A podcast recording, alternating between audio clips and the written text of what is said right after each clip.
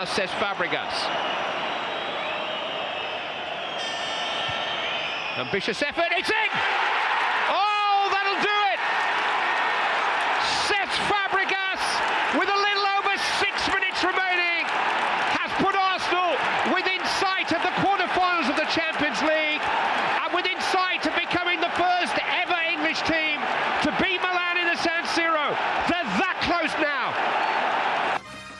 Les libéraux, les libéraux. Le podcast qui revient sur le football de notre enfance. L'épisode du jour va être euh, consacré à l'un des meilleurs jeunes jamais aperçus sur un terrain de football par les libéraux. Serge Fabregas sous le maillot euh, d'Arsenal, ce sont quasiment 8 années merveilleuses. Pour toi, Johan, euh, le fan des Gunners Ouais, cette Fabregas, à vrai dire, moi j'ai eu un. Comment dire J'ai pas eu l'enflammade que beaucoup de supporters d'Arsenal ont eu quand Fabregas justement a commencé à émerger. Parce que moi j'avais cette habitude de voir euh, voilà, milieu de terrain avec Patrick Vieira, Gilberto Silva. Pour moi, c'était clair que cette, cette paire-là allait durer encore et encore et encore et encore. Mais quand on voit débarquer justement ce, ce jeune joueur avec le numéro 40, je sais plus c'était 40 combien, mais c'était un grand numéro euh, de 57, clandestin, comme on disait à l'époque. Euh, Ah oui, il est on clair est- que- c'est même, c'est même au-dessus de 40. Hein. Ouais, Ah, c'est même 50 ou je sais plus. 57. 57. Mais bon, c'était c'était c'était incroyable. Honnêtement, quand on voit quand on voit ce jeune débarquer, on se dit que il fait partie des jeunes qu'on a déjà vus en fait du côté d'Arsenal. Avant lui, il y a eu euh, des joueurs avec lesquels on a vu qui bon pas forcément au même poste, mais qui avaient soi-disant des voilà des, des bonnes prédispositions. On pense notamment à Jérémy Aliadir qui a marqué euh, en Ligue des Champions euh, contre l'Inter Milan, etc. Donc il y a plein de joueurs comme ça, des jeunes qu'on voit débarquer. Mais en fait, on se doute pas que ce joueur-là va être un joueur incontournable d'Arsenal de la deuxième partie des années 2000.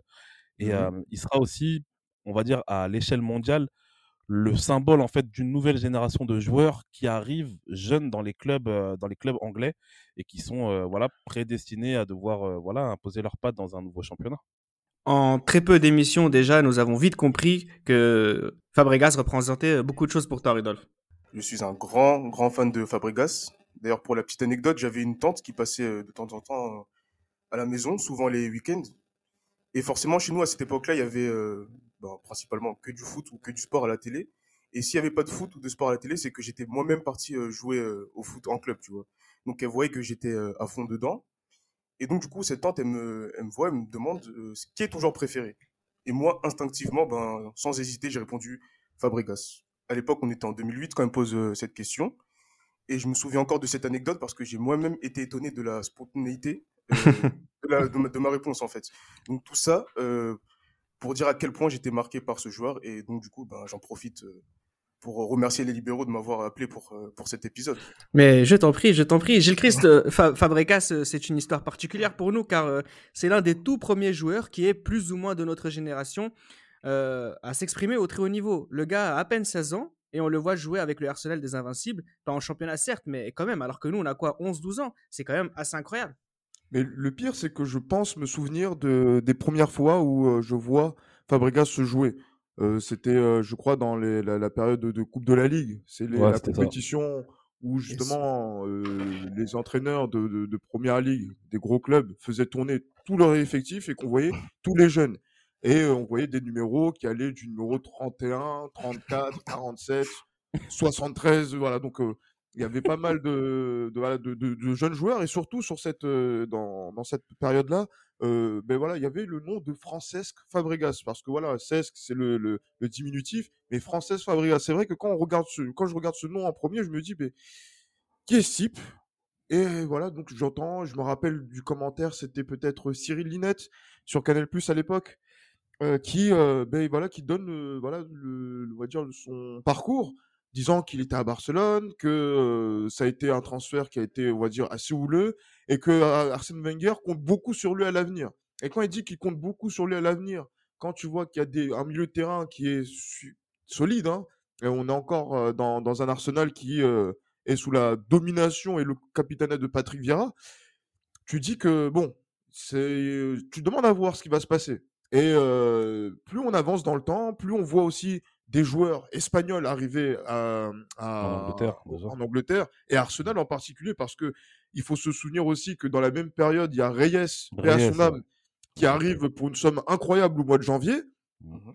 Et on nous dit que oui, il y a Fabregas, il y a Reyes, il y aura une, une touche espagnole dans cette équipe d'Arsenal qui va arriver.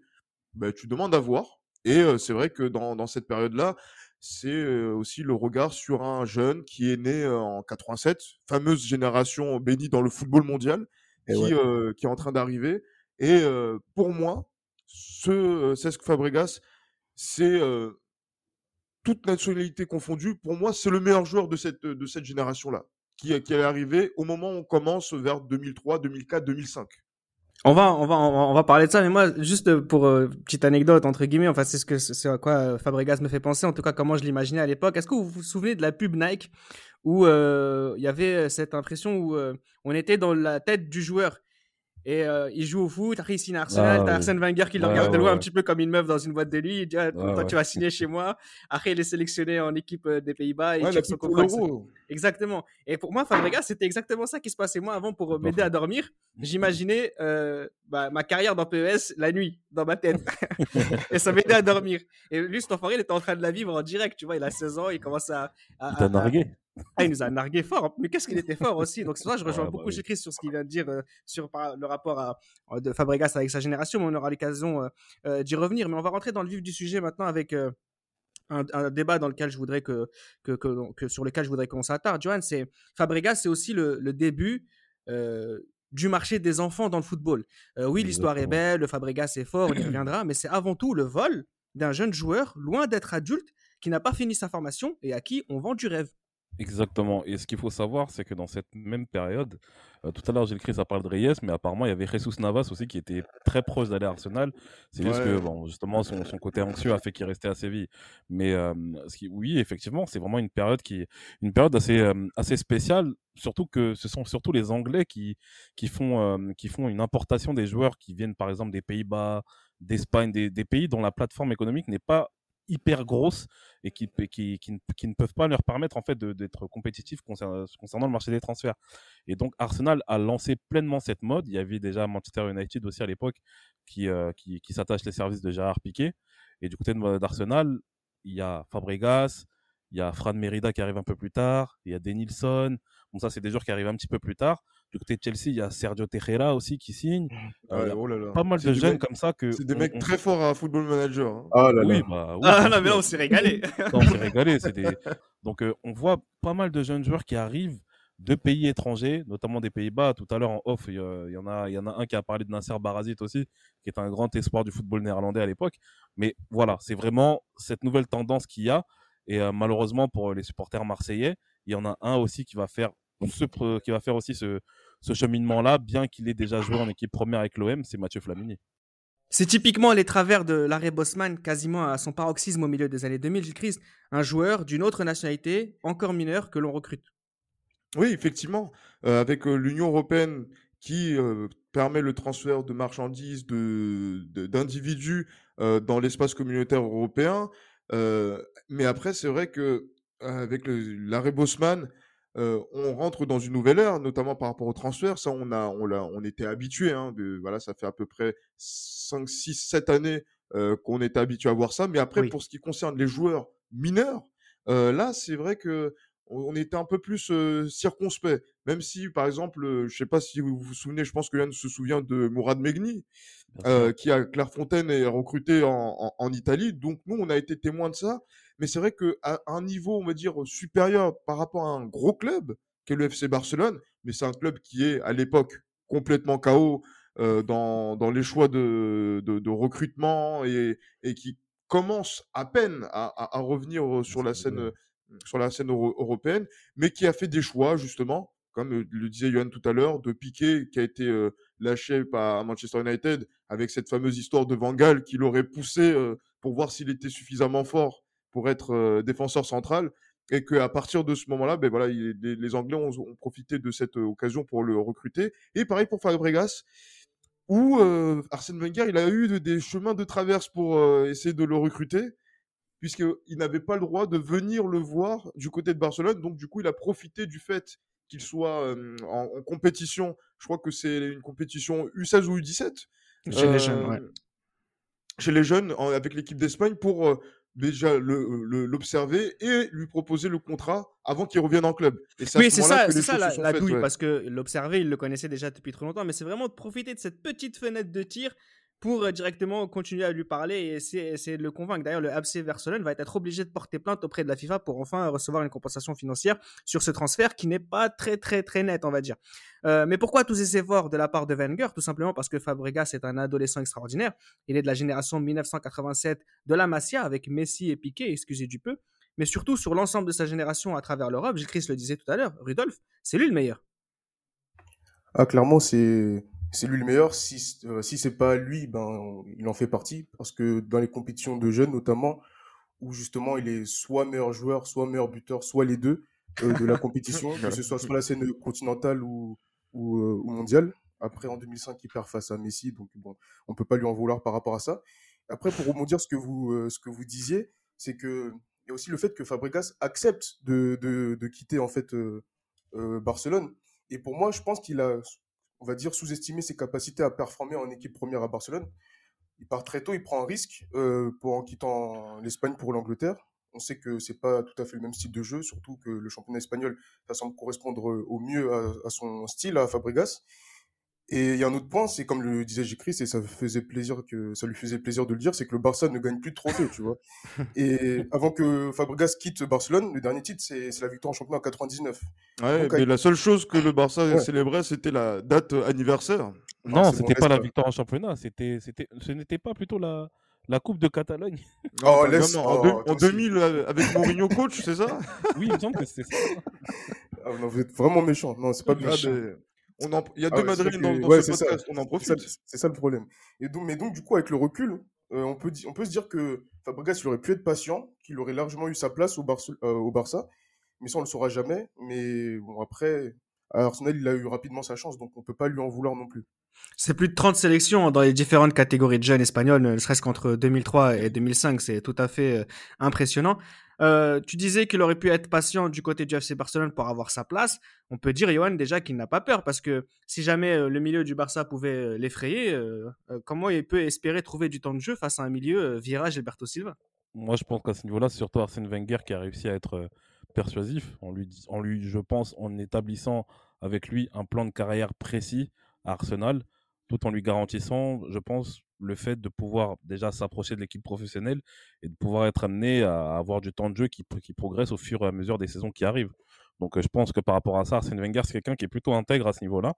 Et euh, je pense que c'est pour ça que, que Fabregas, justement, prend le, prend le, choix de, de, rejoindre, de rejoindre Arsenal, qui à l'époque euh, le deuxième, la, deuxième meilleure équipe euh, du, du, championnat d'Angleterre.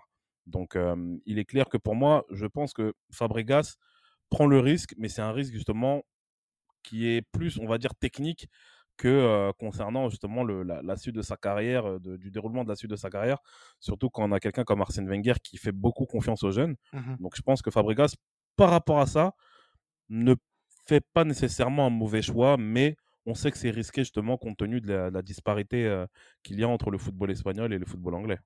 Les mecs à l'entraînement se demandent qui est ce petit crasseux que, que le coach est parti chercher. sauf qu'en octobre 2003, il joue son premier match avec les A en coupe. Il devient le plus jeune joueur de l'histoire à porter le maillot d'Arsenal à 16 ans et 177 jours. Alors c'est peut-être un petit crasseux, Gilles Christ, mais qu'est-ce qu'il est fort? Ouais, qu'est-ce qu'il est fort? Et voilà, je te parlais de Canal justement qui diffusait des, matchs et aussi les, les, revues que nous avec Rudolf qui commençait justement à se familiariser avec les revues, le football dans cette saison 2003-2004. On était en train de lire pour voir qui était la, relève. Hein, donc il y avait pas mal de joueurs, hein, donc les Gaël Clichy, etc. Donc là, on avait pu voir ça dans, dans toute dans cette dans cette époque-là. Et pour Fabregas, ce, qui, ce, qui, est spécial, c'est que je me rappelle d'une interview que j'avais lue dans SoFoot où il expliquait en fait justement cette période qui était assez compliquée pour lui parce que il parle pas un mot d'anglais, il pleut tout le temps, il fait, il fait nuit, il est, il est, il est 15 heures et il disait que le jour où on lui a donné sa confiance pour jouer un match, il avait, il était heureux de ça et que en fait il avait célébré ça avec du Coca-Cola et un Kinder Surprise. C'est pour dire c'est un enfant. Justement. Un C'est un enfant, bien sûr. Exactement. C'est un, un, adolescent. Et j'allais dire même, c'est même un petit peu plus que ça. Donc, c'est-à-dire que dans cet effectif-là où vous avez Thierry Henry, euh, qui fait partie des meilleurs attaquants du monde à, cette époque-là, Patrick Vieira, des meilleurs milieux du monde, et tous ces joueurs français et étrangers qui sont dans, cette équipe d'Arsenal, voir un, un, jeune qui saisit sa chance déjà dès l'année 2003-2004, dont on est amené à dire qu'il va avoir une grande carrière, c'est quand même voilà louable de, sa part. Et on va voir que graduellement, mais voilà, il va monter en, régime et on a l'impression que ce que Arsène Wenger lui a promis, eh ben, c'est ce, qu'il ce qui est en train de se réaliser sur la saison 2003-2004, puis 2004-2005, puis 2005-2006. En tout cas, sur les premières saisons, il joue avec Arsenal. Dans une sacrée équipe, hein. je vous renvoie, chers auditeurs, à notre épisode consacré aux Invincibles euh, d'Arsenal pour comprendre à quel genre d'équipe nous avions affaire à l'époque. Fabregas n'est pas champion hein, en 2003-2004 car il ne joue pas de match en Première Ligue, mais c'est la saison 2004-2005 que, l'aventure commence réellement pour lui. Une saison durant laquelle il joue euh, plus de, 40 matchs, toutes compétitions confondues, grâce notamment aux blessures récurrentes de ses concurrents au milieu, Johan. Ouais, clairement, Patrick Vieira fait une saison assez, euh, assez, euh, assez mitigée. Hein. Bon, en championnat, il joue pas mal de matchs, mais euh, il se blesse pas mal et ça donne justement la possibilité à Fabregas d'enchaîner, d'enchaîner en ayant du temps de jeu. je sais que les Français voulaient plutôt que ce soit Flamini qui, qui soit là, mmh mais Fabregas clairement montre en 2004-2005 qu'il est beaucoup plus fort que Mathieu Flamini, même si c'est pas vraiment le même registre en termes de, en termes de, de qualité. Mais il est clair que Fabregas, moi je me rappelle, le premier match que je vois de Fabregas, c'est au Community Shield face à, face à United. Et je vois numéro 15 Fabregas. moi je me rappelle, à l'époque, le Community Shield, c'est au mois d'août. moi à l'époque, mmh j'étais à l'internat. Donc c'est un match que je vois Déjà? avant ma rentrée. Ah, moi je suis à l'internat depuis, depuis l'été 2003, je suis à l'internat. Donc, ouais, mais, euh, mais, dans la période de l'année, tu vois. Mois d'août, t'es pas au bled. non, non, mais tu rigoles ou quoi? Nous, à l'internat, la rentrée, c'était le 20, 29 août. Ah. non, mais parce que. J'ai souffert.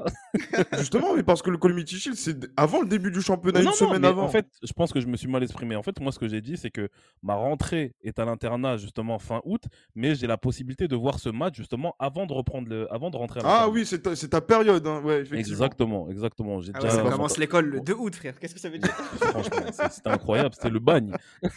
mais euh, non, mais plus sérieusement, non, il est clair que moi, quand je vois Fabregas jouer, euh, voilà, je me demande, bah, c'est qui en fait? Tu, En fait, moi, j'avais juste vu. En fait, je savais pas que Fabregas, parce qu'en fait, moi, je jouais à l'entraîneur 2004. Fabregas, dans l'entraîneur 2004, c'est Cesc. Et moi, je savais pas justement que c'était lui, en fait, que, que c'était lui le joueur en, en question. Et, il est pas gardien de but, lui? Non, mais grave, toi, on se, on, dit, c'est qui ce mec? Donc après, voilà, mais franchement, quand on voit sur le terrain ce que ça donne et tout, on voit une certaine, déjà, une certaine maturité dans son jeu qui, pour son âge, est quand même quelque chose d'incroyable. Et après, même si on le voit jouer, on, connaît Arsène Wenger, il a déjà, il a déjà fait jouer des jeunes en, Community Shield. Et on ne se doute pas un seul instant que le gars va avoir une, va avoir une ascension, mais qui va être, qui, qui va être explosive en fait. Et on va dire que ce premier, le début de saison 2004-2005 où Arsenal est juste trop fort avec Reyes, Thierry Henry, etc., donne, voilà, donne la pleine mesure en fait que, sur le fait que Fabregas va devenir un joueur de plus en plus important dans l'équipe.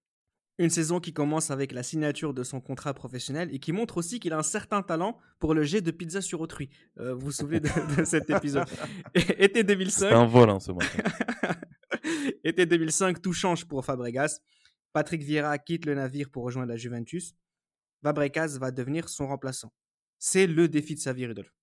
Exactement. Euh, il faut savoir aussi que même si son idole de jeunesse c'est Guardiola, son mentor ça reste Patrick Vieira. Il a, mentionné à, plusieurs reprises, donc il a une grosse responsabilité, remplacer euh, capitaine euh, Vieira, capitaine emblématique.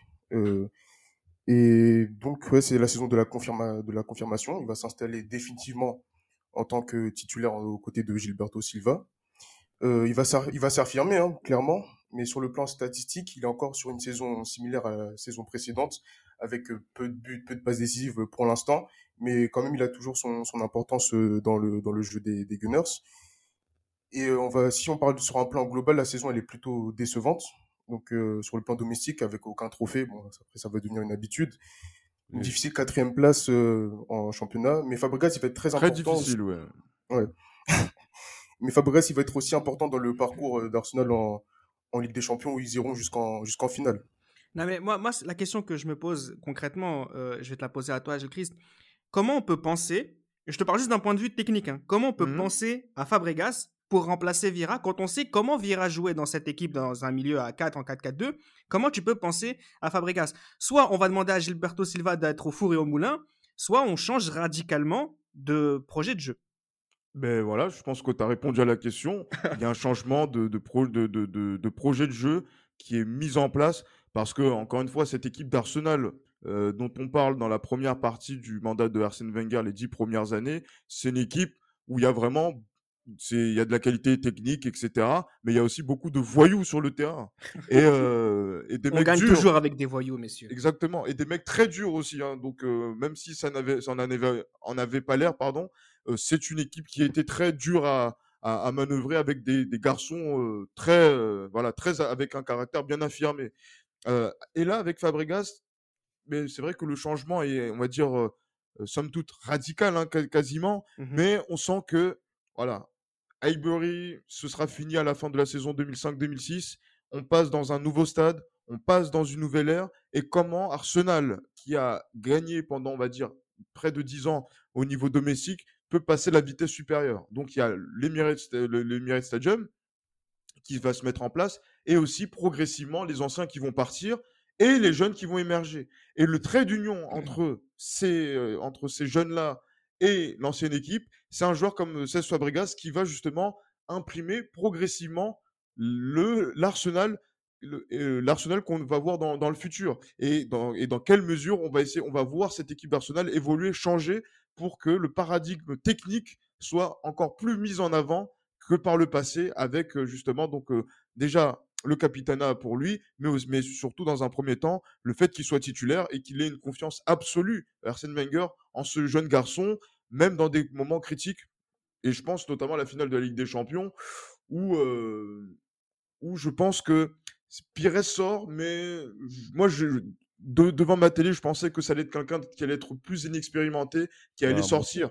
Et, euh, et, non, c'est l'inverse. C'est parce qu'en fait, je pense qu'il veut mettre en place une philosophie qui va mettre en avant ces, ce, ce garçon-là et la génération qui va suivre plutôt que les anciens, avec Pérez qui sera à la mi-temps et Bergkamp qui ne rentrera pas dans, la rencontre.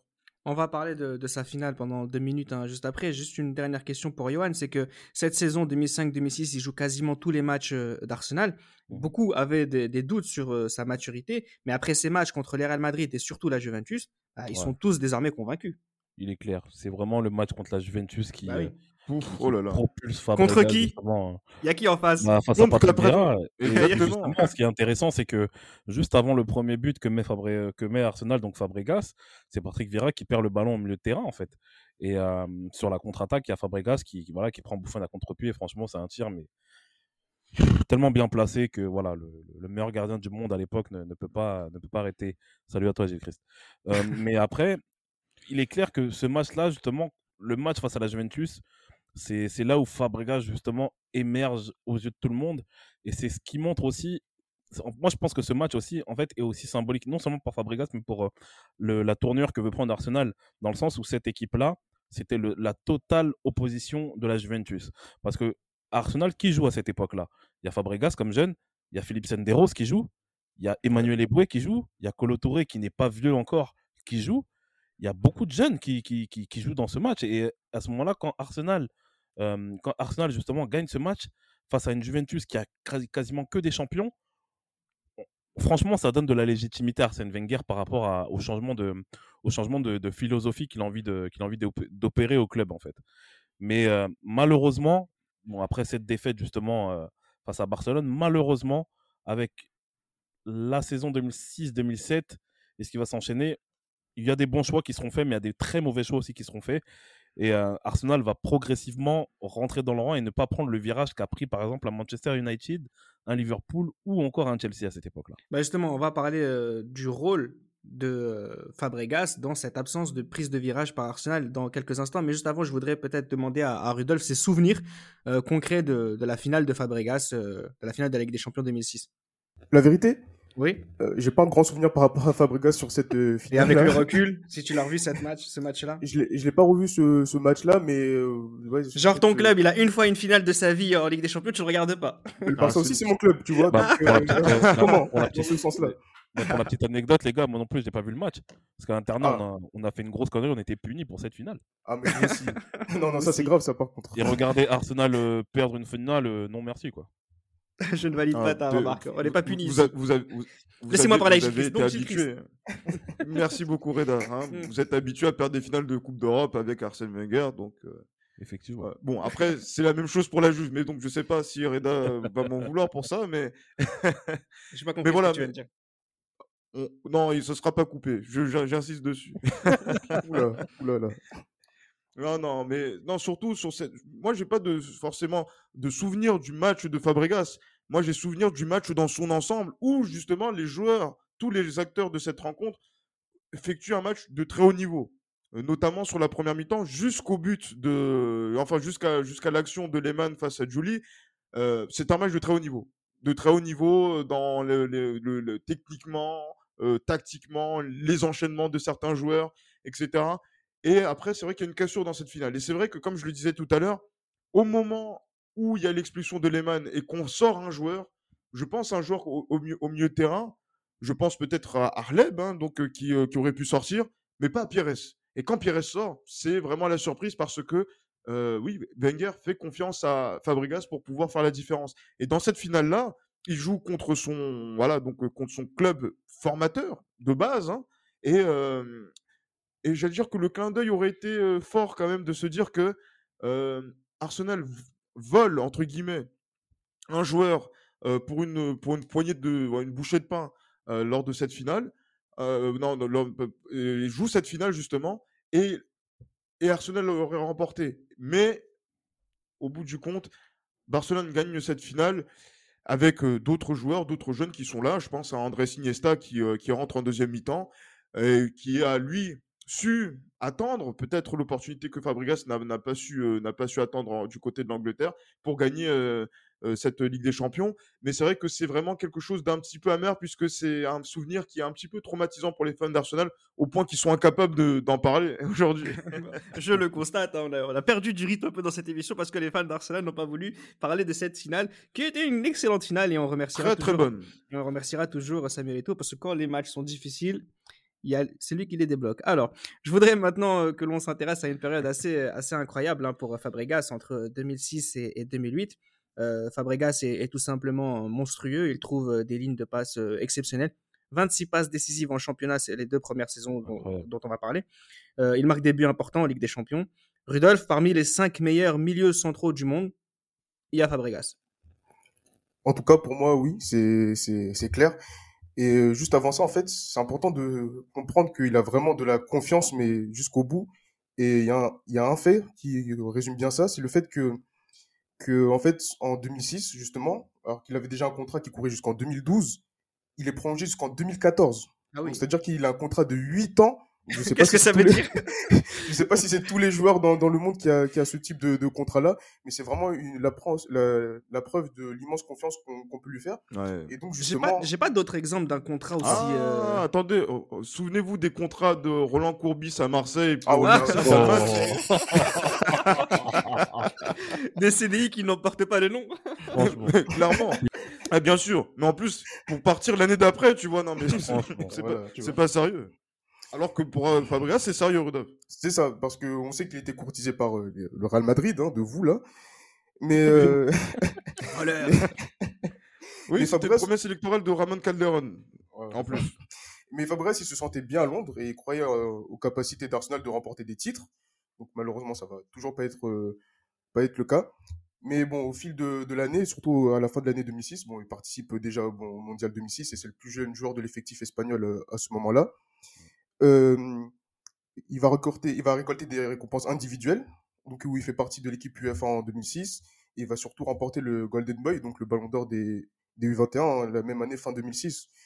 Donc, euh, ouais, au final, ben, il s'est installé ben, tout doucement comme une référence euh, à son poste. Et ouais, c'est tout à fait logique de le classer parmi les cinq meilleurs, comme tu viens de le dire, euh, Reda.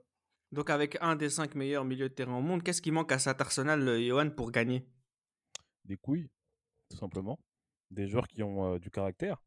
Et moi, je pense que la, grosse erreur qu'on a fait, et c'est pas parce que j'aime pas le joueur, mais c'est qu'on a, donner, je pense, trop d'importance à quelqu'un comme William Gallas pour, pour être le leader du, vestiaire. Et pour moi, ça a été une erreur qu'Arsène Wenger a faite et qu'il a tout de suite, on va dire, il a tout de suite corrigé en, lui enlevant le, le, brassard de capitaine, parce qu'il faut oublier que Gallas est le capitaine de l'équipe d'Arsenal à cette période-là. Et en fait, moi, là, la question que tu viens de me poser, là, c'est, ça me renvoie directement à la saison 2007-2008, qui est pour moi l'une de mes plus grosses blessures en tant que supporter. Ah, il faut en parler. Parce que, non, parce, voit, parce que quand on voit le début de saison d'Arsenal, honnêtement, c'est incroyable. Reprenons le contexte. Thierry Henry est parti, euh, est parti, euh, est parti au mercato, euh, au mercato d'été. Il y a Eduardo da Silva qui signe. Et honnêtement, quand on parle, quand on parle d'Eduardo da Silva qui remplace Henry, honnêtement, on se dit que sans Thierry Henry, on va être cuit, etc. Nanani, nana. Et là, franchement, on voit une équipe d'Arsenal qui est tout simplement magnifique en ce début de saison 2007-2008. Franchement, c'est une équipe qui, qui est invaincue de la première à la, 16e journée, avant, avant, une défaite face à Middlesbrough. Et franchement, non seulement les, les, victoires que, que qu'Arsenal, euh, euh, euh, emporte, c'est aussi la qualité du jeu. C'est aussi la qualité du jeu. La qualité du jeu d'Arsenal, c'est, c'est tout simplement magnifique. Honnêtement, on voit quelqu'un comme Fabregas qui nage sur l'eau. Et pour moi, le match qui est totalement, pour moi, le match qui m'a vraiment épaté, c'était le match face à Tottenham en début de saison où Adebayor et Fabregas justement font un match mais qui est monstrueux. Adebayor met un but mais qui est magnifique, une demi-volée qui, qui est sublime. Et je me rappelle, c'est Gareth Bale qui ouvre le score. Il me semble que c'était sur coup franc qu'il ouvre le score, Gareth Bale, sur ce match-là. Et là, honnêtement, il y a le, récital Fabregas, Adebayor qui, qui est monstrueux. On voit Alexandre Leb aussi qui marche sur l'eau. On a la grosse révélation de la saison pour moi qui est Mathieu Flamini. Mathieu Flamini qui est au milieu de terrain montre une solidité qui est monstrueuse. Et franchement, quand je vois le début de saison, honnêtement, je me dis que là, ce championnat-là, il est à nous parce que Manchester est assez, United est assez poussif. Et euh, honnêtement, je me dis que ce, ce, championnat, il est à nous. Après cette défaite face à Middlesbrough, il y a ce match en février 2008 contre Birmingham City. Ah, c'est là où, ça se gâte. Où, où, il se passe quelque chose de, de, de monstrueux dès, dès, la troisième minute de jeu. C'est bah, Eduardo qui, qui, se fait Maraf Saras par, euh, par Martin Taylor. Franchement, il le, il le découpe. Et là, on a tout cette. Euh, on a vu Djibril Cissé en 2004, on a vu Djibril Cissé en 2006, et on a Eduardo en, 2000, en 2008. C'est une des blessures les plus traumatisantes de. Sa jambe, elle est broyée tout simplement. Et Eduardo, moi, ça me fait un petit peu de la peine parce que j'attendais de le voir ce que ça allait, ce que ça allait donner avec la Croatie à l'Euro qui, qui, qui, qui, allait suivre.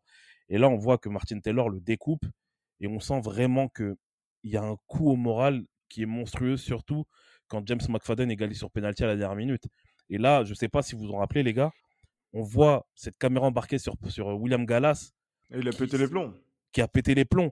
Parce qu'il sait que ce match-là, ça va engendrer vraiment une décadence chez Arsenal. Et justement, malheureusement, très, malheureusement euh, William Gallas voit, voit juste. Concrètement, le titre, on le donne à United parce qu'on sait que United va nous recevoir euh, au mois d'avril. Et on sait très bien comment ça va se passer parce que United à domicile face à Arsenal, ça n'a jamais été facile, à part peut-être les victoires qu'il y a eu en 98 ou encore en 2007. Mais on sait très bien que ça va être compliqué. Et malheureusement, ce championnat, on le perd. Et la Ligue des Champions aussi, une belle Ligue des Champions qu'on fait. Et on se fait éliminer par, par, par, Liverpool dans des conditions que, qui, me, qui me désolent parce que, une fois de plus, on a été bon, mais on n'a pas eu justement ce supplément d'âme pour pouvoir euh, réussir à faire une saison grandiose. Quoi. Non, mais c'est ça qui est assez, intéressant avec euh, aussi ce Fabregas, c'est que euh, quand on voit Gilles Christ que cet Arsenal en 2007-2008 euh, survole et qu'il joue extraordinairement bien, on sait que c'est aussi sa patte, la patte Fabregas.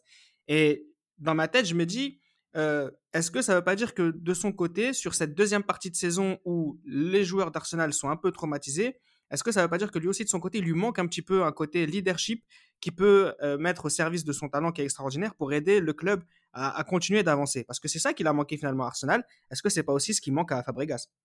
Ben, en fait, à ce moment-là, il n'est pas encore le, capitaine de cette équipe. Non, non, pas le capitaine, mais le leader du. Le, leader. technique.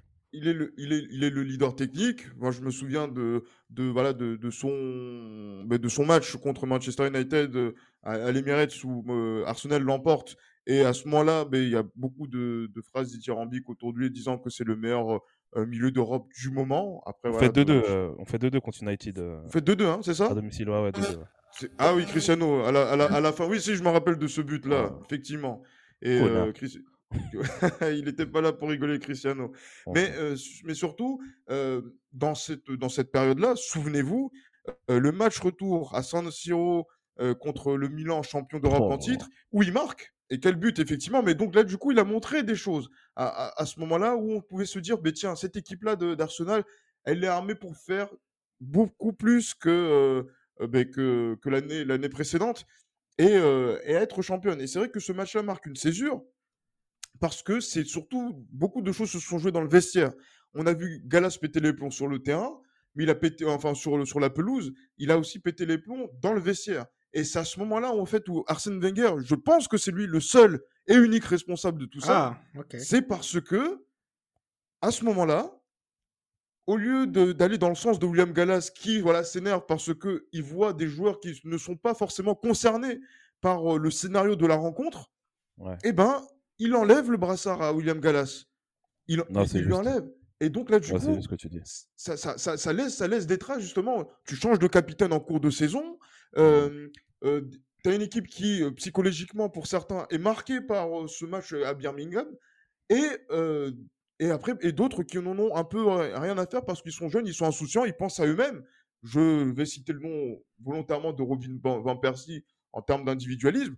Mais voilà, c'est tout ça. Et Arsène Wenger, qui normalement en tant que pédagogue et accompagnateur de ces jeunes-là, aurait dû intervenir pour pouvoir dire, voilà, il faut qu'on se remobilise, qu'on se ressaisisse parce que au printemps, ça va être difficile pour nous.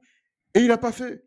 Et il va, pas, il va continuer à ne pas le faire par la suite. Donc du coup, même si Fabregas, il a le talent, qu'il est le capitaine, le leader technique, qu'il est tout dans cette équipe d'Arsenal, son mentor, n'est pas au niveau. Il est, et à ce moment-là, moi, je le pense déjà, je pense qu'il est cuit. Déjà, Wenger à ce moment-là.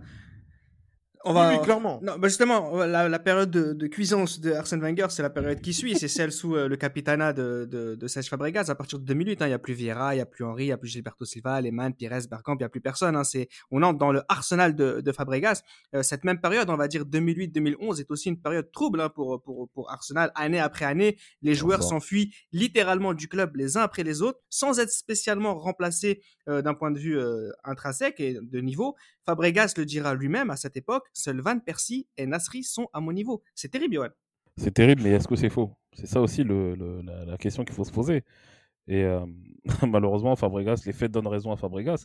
Ce qu'il ne faut pas oublier, c'est que euh, lors de l'été euh, lors de l'été 2008, on a, je pense pour moi, trois départs d'envergure.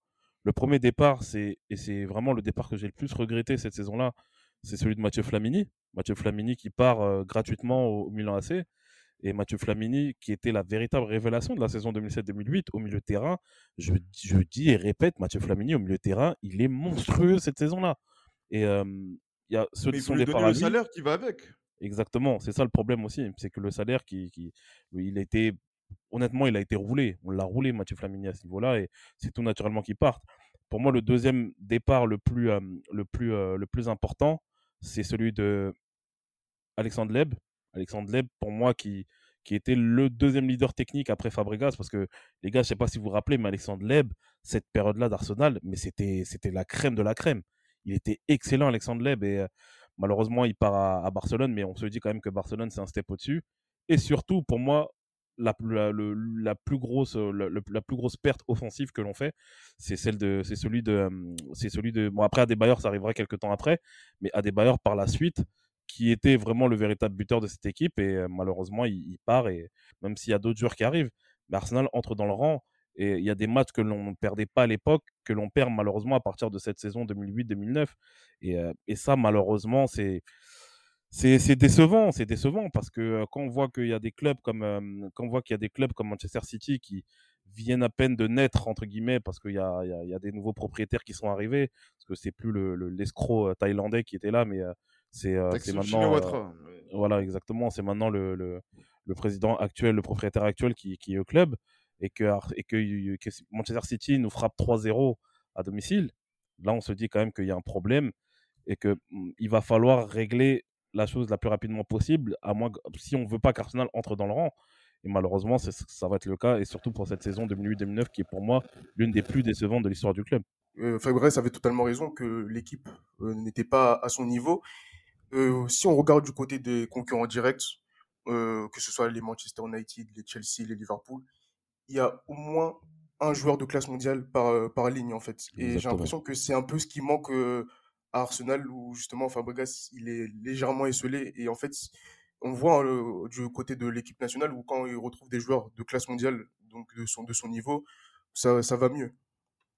Oui, parce que c'est vrai que même c'est une période où on a l'impression que Wenger perd aussi de, de sa superbe. Moi, je me rappellerai toujours de la phrase de Patrice Evra qui disait qu'il y avait les hommes à Manchester United et, et, les, les enfants du côté d'Arsenal. Tu parlais du transfert de Adebayor, c'est aussi un transfert important dans la symbolique. Euh, il, a, il, a, ouvert la voie à tous les gens qui, qui voudraient par la suite partir d'Arsenal pour essayer de gagner quoi que ce soit. Et on les a vus tous partir, et notamment du côté euh, de Manchester City, hein, Kilichi, Sanya, Nasri par la suite. Ils ont tous fui euh, le bateau ouais. Arsenal. Et c'est ouais. quand même assez impressionnant parce que sur ce même laps de temps, Serge Fabregas est champion d'Europe et du monde. Moi, je suis obligé de vous poser la question, notamment à toi, Gilles Christ. Est-ce que Arsenal est devenu trop petit pour, pour Fabregas? Ben, il est devenu trop petit pour euh, Adebayor, pour Van Persie euh, en 2012, pour Fabregas en, en, 2011. On va dire qu'il y a une chronologie hein, de, de, tous ces joueurs-là qui ont de la qualité. Pour Alexandre Song également, qui va euh, par, par, la suite. Euh, voilà, tous ces joueurs-là qui ont émergé dans, dans, dans, dans, cet arsenal qui, oui, on nous disait, moi, moi je me rappelle aussi de certaines choses qui ont été dites aussi dans la presse française. Oui, Arsenal, on est en train, on attend de voir parce qu'ils ils sont en train de financer leur stade. Donc là, avec les jeunes, quand euh, ils auront fini de financer leur stade, ce sera une équipe où il y aura des jeunes qui seront arrivés à maturité, ils vont avoir de l'oseille pour pouvoir euh, se renforcer. Ce, ce moment, on l'a toujours attendu. Même s'il y a eu des très belles rencontres de Ligue des Champions euh, contre le Barça, euh, le, deux, donc c'était quoi en 2009-2010 et aussi l'année ouais. d'après en, en 2010-2011. Euh, ce, voilà, cette, cette équipe-là montre qu'elle a de la qualité sur le terrain, mais après derrière, tu sais qu'au bout du compte, mais tu vas la dominer. Tu vas la dominer va parce suffire. que elle, Ouais. elle va, manquer, elle va manquer de, de, de consistance. Et c'est vrai que pour Fabregas, et c'est pour ça que moi, et je, le- je le disais, et c'est vrai que Rodolphe le disait que oui, euh, le, le Real voulait Fabregas dès 2006. Euh, Il y a eu euh, voilà d'autres occasions où on le voulait également.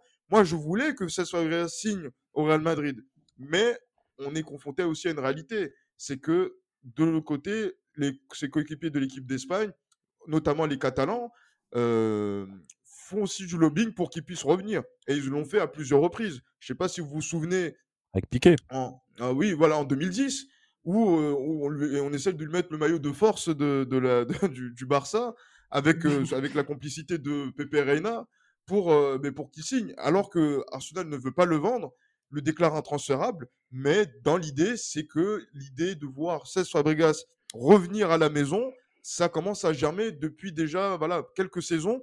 Et, euh, et, on, et, on- et quand tu vois cette équipe d'Arsenal qui ne progresse pas et qui même parfois recule dans la hiérarchie en Angleterre, ben, euh, je pense qu'il est tenté pour partir. Bah, ce que tu viens de dire, ça va dans le sens de la question de l'auditeur. Vous allez comprendre pourquoi. Je vous laisse l'écouter et on en parle juste après. Salut les libéraux, merci beaucoup de faire ce podcast, j'adore vraiment euh, tout ce que vous faites et ravi de pouvoir faire euh, un petit message sur Fabregas. Je voulais vous poser comme question, est-ce que vous pensez que Fabregas a... est resté trop longtemps à Arsenal et a gâché son talent en restant aussi longtemps? Euh, c'est Pablo hein, qui nous envoie euh, ce vocal. Merci euh, beaucoup, Pablo, un garçon que, Merci j'apprécie- Pablo. un garçon que j'apprécie beaucoup, qui a le malheur de supporter euh, Arsenal. Donc ce podcast est aussi dédié à toutes ces personnes qui aujourd'hui encore maudissent le jour où ils sont tombés euh, dans les bras d'Arsenal. Courage les gars, on est ensemble. Euh, on vous aime, Rudolf, Johan, hein, je vous aime. Euh, juste euh, répondez à la question, peut-être toi, Rudolf. Euh, Dia gâcher son talent, comme il a dit, non, ça absolument pas. Euh, on, a, on, a, on a pu le voir que même euh, justement en, fin de parcours avec Arsenal, il a toujours été performant, euh, notamment en première ligue avec des saisons à, à 15 buts par exemple. Euh, voilà, Incroyable. tu vois, 15 buts, 13 passes D en 27 matchs, tu vois, par exemple Oh. en 2009-2010, des, des choses comme ça où on peut pas dire qu'il a perdu de sa superbe, mais est-ce qu'il a trop duré là-bas? Bon, ça c'est ça c'est une, une- une question. On peut on peut dire que oui, mais après ce qu'on peut dire aussi c'est que quand il part, euh, il a 24 ans seulement, donc il, il reste encore un jeune joueur. Donc euh, c'est je suis un peu partagé, mais mais en tout cas il a pas perdu de sa de son talent, de sa superbe et et en fait voilà le fait qu'il soit resté longtemps à Arsenal, ça lui a pas handicapé. euh, Enfin à part dans les trophées, en tout cas en tant que joueur, en tant que tel, ça l'a pas handicapé. Bah, on a compris de ton côté, euh, Chris, t'aurais aimé peut-être que Fabregas s'en aille lui aussi un peu, un peu plus tôt. Alors, je ne sais pas s'il a perdu de sa super, mais on peut imaginer qu'il a perdu au moins peut-être un an et demi, deux ans de carrière, non? Ben, Moi, je suis un peu frustré pour lui parce que par la suite, euh, il arrive à Barcelone, déjà pour un prix qui est bien moins élevé que ce qui était prévu au, départ, euh, à une période où ils sont champions d'Europe en titre. Et euh, donc, du coup, cette équipe n'a plus rien à prouver quand il arrive. Elle se renforce et on pense que ce Barça de Guardiola, avec en 2011-2012, va avoir une variété tactique exceptionnelle avec ce Fabregas-là. Et en plus, ça a été le cas. Mais derrière, ben, ils ne gagnent pas puisqu'ils ont le, le, Real de Mourinho, celui des 100 points, etc. Mais surtout dans cette période-là où il est, moi je pense qu'il est bon sur les 150 matchs qu'il joue, il est décisif, je crois, 90 fois, ce qui est quand même énorme pour un joueur qui a été trimballé à plusieurs postes à, Barcelone et pas forcément là où il a préféré. Et il s'en va en 2014, la saison, une saison avant que le Barça remporte la Ligue des Champions. Donc du coup, je me dis que il aurait dû peut-être quitter le Barça, ben, enfin pas le, Barça, le hum, Arsenal, euh, justement au moment du Mondial en 2010. Je pense que c'était le moment parfait pour lui pour pouvoir euh, passer à, autre chose et essayer de gagner la Ligue des Champions avec, euh, avec, avec les Messi, Iniesta, Xavi, voilà, et David Villa, etc parce que après voilà il a été dans un, à chaque fois dans un timing qui ne correspondait pas justement donc à, à son talent. Il y a eu les titres mais il n'y a pas justement donc euh, euh, toutes les accolades les accomplissements en tant que joueur à, titre individuel qui ferait que Fabregas serait beaucoup plus haut placé parmi les joueurs de, de sa génération alors que c'est un joueur euh, exceptionnel de base. Et je pense que c'est l'usure du temps euh, et des blessures également du côté d'Arsenal qui lui ont fait perdre, entre guillemets, ce temps-là pour la grandeur du joueur. C'est vrai que c'est sévère, Johan, de parler de flop euh, de son côté au FC Barcelone. C'est sévère parce que, euh, bah, parce que justement, il arrive une année, une année après, en fait, une année trop tard, comme j'ai il part une année trop tôt. Exactement, et malheureusement, c'est la période où, comme Gilles Christ l'a dit, Mourinho qui, qui avec le Real Madrid réalise une saison monstrueuse en 2011-2012. Euh, par la suite, le Barça, à partir du départ de Guardiola, et avec justement les pépins de santé qu'avait Tito Villanova à l'époque, le Barça a commencé quand même à, sombrer petit à petit. Il y a ce, cette double confrontation face au Bayern Munich. La saison d'après, il y a l'élimination sans gloire face à l'Atlético, etc. Donc Fabregas, en fait, malheureusement, on n'arrive pas au meilleur des moments à, Barcelone. Et pour moi, honnêtement, là, quand on, parle quand on dit qu'il part une année plus tôt, trop tôt, euh, pour moi, honnêtement, la MSN, c'était vraiment un épiphénomène dans, dans, la, dans la chute euh, du, du Barça, continuelle du Barça. Donc, euh, moi, je dirais pas qu'il est parti une année trop tôt, mais il est clair que si on veut vraiment, si Fabregas, justement, dans, dans sa volonté d'aller à Barcelone et de gagner des titres, notamment la Ligue des Champions avec Barcelone, on peut, il a fait ce choix-là. Malheureusement, il est clair que ça, il y a une, il y a, y a, un goût d'inachevé par rapport à ça, mais moi, je trouve que Fabregas à Barcelone, surtout lors de sa première saison, a été euh, plus qu'un plus qu'intéressant et moi je ne trouve pas que c'est un flop du côté en, de Barcelone. En, faux neuf en plus, euh, Exactement, voilà, il faux neuf, qu'il a joué aussi euh, en sélection, c'est ça. Mm, alors 2012 quand Del Bosque le met en faux neuf face à face à l'Italie, moi personnellement je suis archi surpris et Fabregas, c'est là où on, c'est là où on voit vraiment il y a, y a le footballeur qu'il est. Exactement, c'est là où on voit l'intelligence du joueur c'est qu'il arrive justement à remplir cette, cette, fonction à perfection et c'est normal que, que l'Espagne euh, bah, fait une razzia dans cet Euro 2012 comme il l'a fait. Quoi. Et sa signature à Chelsea, on en parle, euh, Rudolf? Oh, ça c'est anecdotique. Enfin, non, pas anecdotique. non, non, pas vraiment. Mais après, le, pour, euh, pour dire vrai, moi, ça m'a pas forcément touché plus que ça. Je ne sais pas pourquoi. Peut-être que c'est le fait qu'il n'ait pas signé à, à, Tottenham, par exemple, où là, ça aurait été clairement une ah, provocation, on l'aurait giflé. Mais. On, aurait pris, on, aurait pris, le billet. mais là, non, pas spécialement, ça m'a pas forcément touché. Mais en plus, il est quand même resté assez longtemps. Et bon, il a aussi pris euh, voilà Europa League, euh, il a pris ben, les, les, les, premières ligues qui lui manquaient et il est parti. Et quelle première saison il fait à Chelsea? Oui. Ah, ouais, exact. Saison? exact. Le jeu avec Diego Costa, c'est le jeu avec Diego Costa, il est, il est monstrueux. 18 passes décisives sur cette première saison. Mais en fait, ce mec a une vision de jeu impressionnante. En fait, il a pas peur de la vitesse et il est très à l'aise dans le jeu direct et il voit des passes euh, à une vitesse incroyable. C'est le footballeur c'est un footballeur intrinsèquement exceptionnel. C'est pour ça qu'on peut le trimballer n'importe où. Ça n'empêche pas d'être d'être décisif 90 fois sur 150 matchs. Donc c'est vraiment un joueur qui est exceptionnel. Mais Reda, tu vois, là, il n'y a pas longtemps, il a signé à Monaco. Là, il appartient encore à Monaco. Sache que lorsque Monaco le fait signer, moi, je me rappelle du match qu'il fait contre Marseille. Mais Fabregas, mais on, on se dit, mais le mec, il est sur une autre planète, en fait. Le football, c'est trop facile pour lui. La qualité de la passe, la vision du jeu, etc. C'est waouh. Honnêtement, déjà, on se dit, mais déjà, qu'est-ce qu'il vient faire en Ligue 1 Mais Qu'est-ce le- qu'il vient faire en Ligue 1 Après, bon, c'est pour prêter main forte à, à- à son ami Thierry Henry, justement, qui, qui a fait ce choix-là de Monaco. Là, actuellement, je sais même pas s'il joue encore au football. Bah, euh, pour- avant de préparer l'émission, je pensais qu'il jouait plus au football, Fabregas. Ah bah oui, on pense Ah qu'il est non, il est retraité, encore hein, là. Hein. Toujours, il est encore là, il appartient encore à Monaco. Je suis qui comme Wenger. euh, il vit tranquillement du côté de, de la, de la côte d'Azur, de Roquebrune Cap Martin, où il y a tous les dictateurs euh, africains qui ont leur euh, villa là-bas. Donc il est bien. Non, franchement, il est bien, mais malheureusement, Fabregas, on va dire que c'est une super carrière qu'il a eue, mais de vous à moi, franchement, on attendait mais beaucoup mieux par rapport fait, à tout ce qu'il a fait. Le vrai gros problème, et ça c'est c'est mon avis personnel, et je pense que c'est plus une question de, de- de conviction, c'est que Fabregas a joué trop de matchs trop tôt. Et de son propre aveu, aujourd'hui, il explique qu'à 36-37 ans, euh, pardon, quand il avait 29-30 ans, il avait déjà l'impression d'avoir un corps de quelqu'un de 36-37 ans. On l'a usé, on l'a on l'a complètement épongé, et je pense que Arsène c'est malheureux. Oui, non, mais Encore c'est- une fois. c'est Oui, oui, en oui. fait Fabregas, c'est le visage d'un tournant pour le football Ouais, dans tous les sens du terme. Et bon, on va terminer quand même euh, euh, le podcast avec une autre question d'un auditeur, la question inévitable. Je vous laisse écouter, on en parle juste après. Salut à tous, j'espère que vous allez bien. Tout d'abord, force à vous euh, pour le travail que vous faites, pour les travaux que vous faites, parce que franchement, les travaux que vous faites pour la culture, c'est magnifique. Je voulais dire j'adore, mais on adore que Dieu. Enfin bref, je m'évade. Euh, du coup, par rapport à Fabregas, euh, Fabregas, fait partie de ces joueurs qui ont connu la période euh, Highbury et aussi la période Emirates. Et euh, la question que je voulais poser, c'est euh, parmi les joueurs qui sont passés par Arsenal, dans quel, à quelle table euh, Fabregas s'assoit-il?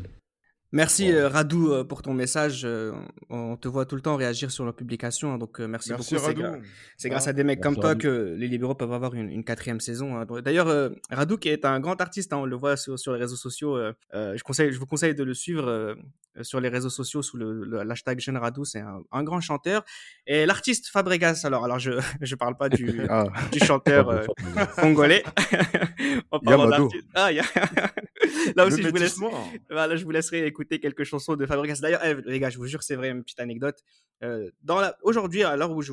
juste avant d'enregistrer, j'ai voulu regarder quelques vid- des vidéos de Fabregas. J'ai tapé Fabregas sur YouTube. Bah, il y avait plus de... des vidéos de- du chanteur Du chanteur. que du joueur. Évidemment. Donc euh, voilà, voilà, comme quoi, il est peut-être à Monaco, il joue encore au football, mais Fabregas a une légère tendance à, à se faire oublier.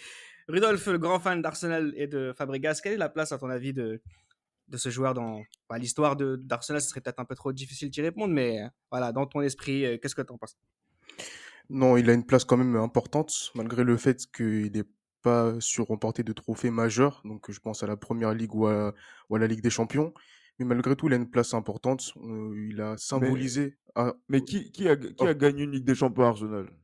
Oh, voilà, c'est ça aussi la question. Oh. Et Et d'ailleurs, Fabregas euh, a fait une finale de Ligue des Champions que Vieira n'a pas fait. C'est ça, juste. Mais bon, après, on peut dire que Vira, il a, il a, il a ses premières ligues et tout. Mais donc, justement, il a une place importante par rapport à, par rapport à ça. Il a été l'âme, justement, de cette équipe pendant un moment. C'est lui qui portait cette équipe à bout de bras, surtout à la fin des années euh, 2000. Donc, il a quand même une place importante. Et juste, j'aimerais dire quelque chose par rapport à son profil technique. Ce que j'aime par-dessus tout, au-delà de sa qualité, qualité de passe, la vision de jeu, moi, ce que j'aimais beaucoup chez Fabregas, c'était sa capacité à transpercer les lignes balle au pied, Ouais. euh, avec des percées dans l'axe, mais vraiment oui. incroyable. et j'ai un souvenir d'un but où justement l'équipe adverse engage, il récupère le ballon et il part tout Ah droit oui, dans l'axe tout seul et il termine. et voilà. Et moi, c'est aussi ce- cet aspect-là de Fabregas que j'aimais, euh, j'aimais beaucoup. Là, je réponds plus à la question, mais il fallait que je la place. Non, mais c'est important parce que, bon, on, a- on aurait pu, euh, on n'a pas forcément fait ça dans le podcast, mais on aurait pu mentionner des, des dizaines de buts sublimes euh, qui- qu'il a marqués ou des buts qu'il a créés. Donc, c'est un passeur décisif hors pair. des joueurs ont marqué des buts sublimes parce qu'il avait vu le but avant, avant eux. Et ça aussi, c'est Fabregas et, c'était important de pouvoir le rappeler. Merci, Rudolf. Euh, Radou dit dans son vocal que Fabregas a connu les deux stades. Est-ce qu'on peut au moins dire, Johan, qu'il est le meilleur joueur de l'Emirates Stadium? De l'Emirates Stadium, ouais, je pense que oui. Je pense que c'est peut-être le, le meilleur joueur de l'Emirates Stadium. Après, euh, pour revenir un petit peu à la question que tu as posée à, à, à, à- à Rodolphe par rapport à la place que Fabregas a, ce qu'il faut savoir, c'est que moi, il y a un peu moins d'un an, on m'avait demandé de faire le, le 23, euh, le 23 de ma, ma sélection des 23 d'Arsenal en fait que j'ai connu. Et euh, donc euh, sur un 4-4-2 à plat que j'ai mis parce que c'est cette période, c'est via cette formation là base. où Arsenal Ouais. était vraiment forte. Euh, moi, Fabregas, honnêtement, je l'ai mis remplaçant. Je l'ai mis remplaçant parce qu'au milieu de terrain, j'ai mis Patrick Vieira et Ray Parlor. J'ai mis Patrick Vieira et Ray Parlor et j'ai mis Fabregas et Gilberto Silva au milieu de terrain euh, en tant que remplaçant. Mais euh, dans ce, dans, ce, dans, ce, dans ce Hall of Fame, entre guillemets, que j'ai fait, il n'y avait pas beaucoup de personnes aussi de la génération de Fabregas. Donc Mhm. ça montre que Fabregas est peut-être aussi le meilleur joueur de, de la génération Emirates Stadium. Tu vois, pour en revenir à ta question, c'est, je pense que c'est, le meilleur joueur en tout cas que l'on a eu dans la, dans, dans, voilà, dans- à partir de, de, de, le- de l'été 2006 euh, du côté d'Arsenal, depuis qu'il y a eu cette, euh, cette migration vers l'Emirates. C'est pas, euh, c'est pas Granit Xhaka. Hein. Voilà. c'est pas c'est certainement pas Granit Ah, Xhaka. Et, euh, mais voilà, Fabregas c'est vraiment, ouais. je pense, euh, le, le meilleur, euh, le meilleur joueur justement de, de, de, de, de, de l'Emirates Stadium. ouais. Euh, dernière petite question.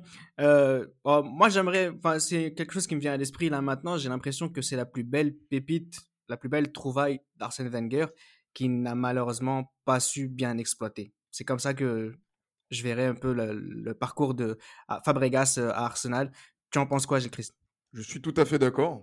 Parce que moi, j'avais envie de le dire et je le redirai justement sur cette fin de podcast. C'est à cause de Arsène Wenger euh, et de sa politique que Cesc Fabregas n'a pas eu la carrière aussi plus, plus grande que celle qu'il a aujourd'hui. C'est à cause de lui. Le fait de, aussi d'avoir un mentor et tout, etc. De, de aussi de, de franchir le timing. Pardon? Un menteur? Mentor, mentor. Un mentor, un mentor, un mentor. Ah, j'ai mal entendu, pardon. un menteur, c'est, c'est, ça, c'est, je sais pas s'il a menti à- aux jeunes joueurs qu'il a, qu'il a voulu signer, mais euh, ce, ce mentor- quand tu as, le, le- l'esprit de, de, de ton mentor euh, dans, dans la gestion de ta carrière, mais que tu rates des timings, hein, le, le- le timing Barcelone euh, a été un timing qui a été, on va dire, euh, comment dire, préjudiciable hein, pour, pour lui, et même, j'allais dire, le timing par rapport à, Chelsea aussi, euh, si peut-être il, il avait voulu rester dans, dans, cette équipe-là, peut-être qu'il serait, il aurait été champion en 2021. Mais bon, ça, je pense que il a, euh, je pense que là, c'est l'âge qui fait que euh, euh, il a, il a pas pu, on n'a pas pu voir euh, Fabregas encore plus longtemps à Chelsea. Mais c'est pour dire que euh, c'est une pépite. Mais encore une fois, Arsène Wenger, quand vous avez une pépite dans les mains et que vous voulez la construire de A à Z, ben, il manque quelque chose. Alors que je pense que Arsène Wenger, il a été bon pour, pour, découvrir des pépites déjà, et après derrière les, les faire passer le cap au-dessus. Mais la concrétisation, notamment sur la scène européenne, elle n'est jamais arrivée du côté d'Arsenal, et euh, elle n'arrivera euh, jamais, en tout cas sous le mandat d'Arsène Wenger. Ah, voilà. En tout cas, voilà. Je sais que là, on veut venir sur moi par rapport à ça, mais euh, voilà, j'avais un contentieux à régler avec Arsenal, j'en profite, je profite de cet épisode pour le faire. Et oui, vous avez une tribune, cher monsieur, euh, profitez-en. Non, je voulais juste terminer le podcast en disant une phrase toute simple, c'est, et je reprends tes mots, Gilles Christ, c'est que c'est une carrière extraordinaire qui aurait pu être encore meilleure. C'est dire le talent qu'il avait. C'était Les Libéraux, un podcast produit par Sport Content.